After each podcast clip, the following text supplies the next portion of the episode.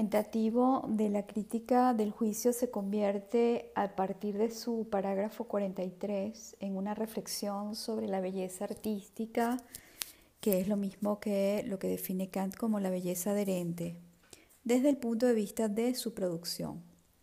El arte es producto no de la imitación de la belleza natural, sino de la imaginación productiva.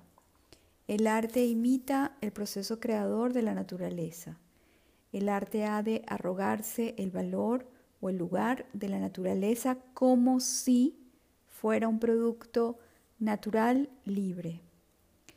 Kant desarrolla en relación al arte su teoría del genio, acorde con las teorías literarias de su tiempo, sobre todo del movimiento que se llamó Sturm und Drang opuestas a las teorías imitativas de la poética ilustrada.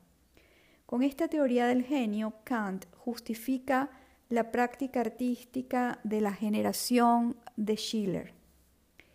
La idea estética, concepto kantiano controversial, constituye el intento de aprehender el carácter inefable del arte, que además debe ingresar en el sistema de la filosofía crítica o trascendental. La idea estética sería como la intuición sin concepto, definición que habría sido rechazada por él mismo en la crítica de la razón pura, denominándola intuición ciega.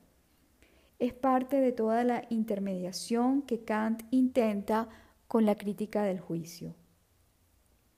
La teoría del genio de la que hace esta tensión conceptual produce las transgresiones más fértiles a la propia estética kantiana en los años posteriores.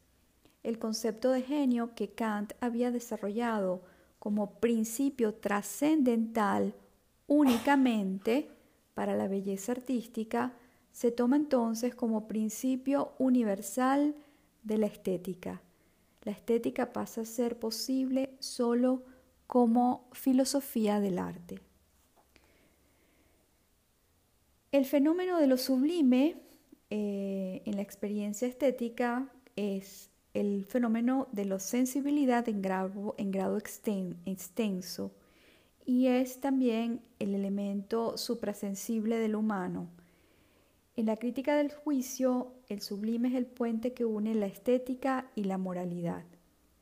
La analogía, esto es importante a la hora de entender a Schiller, la analogía entre estética y moralidad es estructural y se da por el desinterés estético e interés moral entre la libertad de la imaginación y la libertad de la voluntad.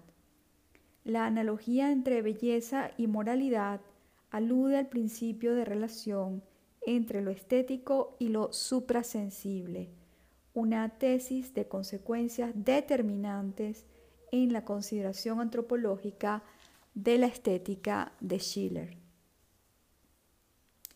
Schiller formula su teoría estética en confrontación con Kant, pero conociéndolo y apreciándolo muy profundamente.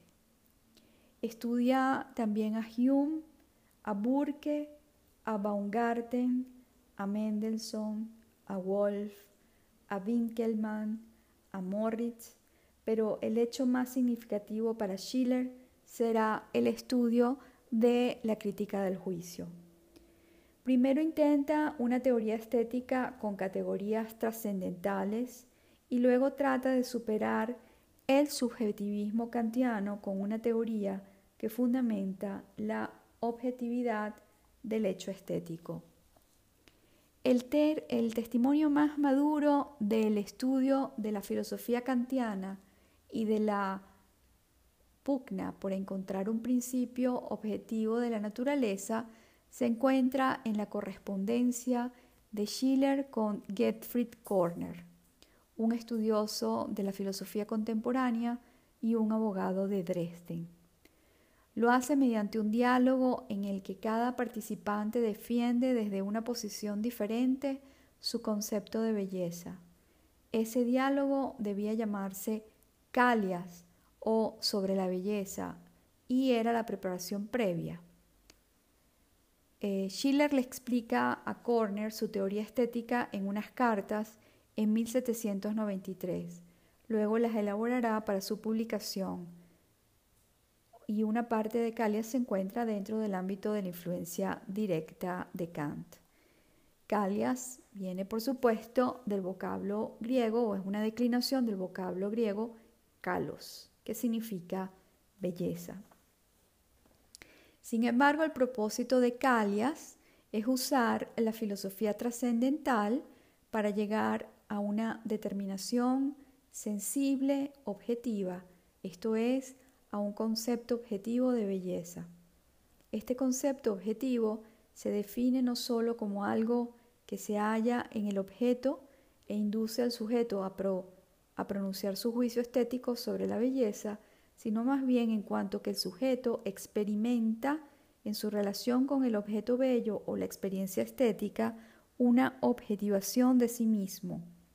Esto parece afirmado en la carta del 21 de diciembre de 1792. La crítica de Schiller a la filosofía kantiana se centra en ir contra el carácter subjetivo de la belleza establecido por Kant. Schiller interpreta la belleza al igual que Kant como una forma, pero el concepto de forma en Callias apunta a la forma de un objeto y a la forma en cuanto a representación de la subjetividad. El hecho de que la subjetividad se exprese o represente saliendo de sí hacia el objeto determina la superioridad de la belleza artística, en cuanto a belleza formada producida por el sujeto, sobre la belleza natural. En segundo lugar, lo que Schiller intenta superar es precisamente la concepción kantiana del objeto bello como una forma pura. Para un dramaturgo como Schiller, la definición de belleza como forma natural no puede ser válida.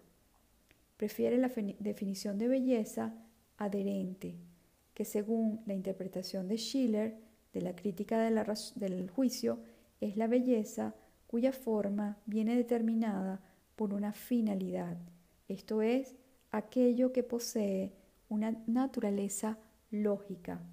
Se refiere en todo momento a la belleza creada artísticamente. Cuando Schiller unifica el concepto de libertad en la apariencia y el de técnica y llega a la segunda definición de la belleza como naturaleza en conformidad con el arte, esto está en la carta del 2311 de 1796, se habrá dado el paso hacia una argumentación metafísica. A partir de este punto, Schiller hará abstracción de las condiciones de representación de la belleza para pensar en la naturaleza de lo bello y el arte. Con este segundo concepto de belleza, Schiller abandona la estética kantiana. Schiller puede introducir aquí esta determinación de la naturaleza en concordancia con las reglas del arte al interpretar la libertad como naturaleza y la técnica como adecuación a las reglas del arte. Schiller alude a la naturaleza como principio interno y no como Kant algún principio o ley externos. La belleza natural, la belleza considerada como la naturaleza en conformidad con el arte, no es contemplada por Schiller desde la perspectiva teleológica kantiana de la totalidad natural adecuada a unos fines determinados, sino que viene referida a la subjetividad. La forma estética es un producto de la conciencia y el placer que experimentamos ante ella se basa en el hecho de que el sujeto, al contemplarla, reconoce su propia acción y se reencuentra así consigo mismo. Schiller a decir de Gadamer, fue el primero en establecer el predominio de la perspectiva del arte en la reflexión estética, en contra de la belleza natural a la que Kant le daba, por supuesto, prioridad.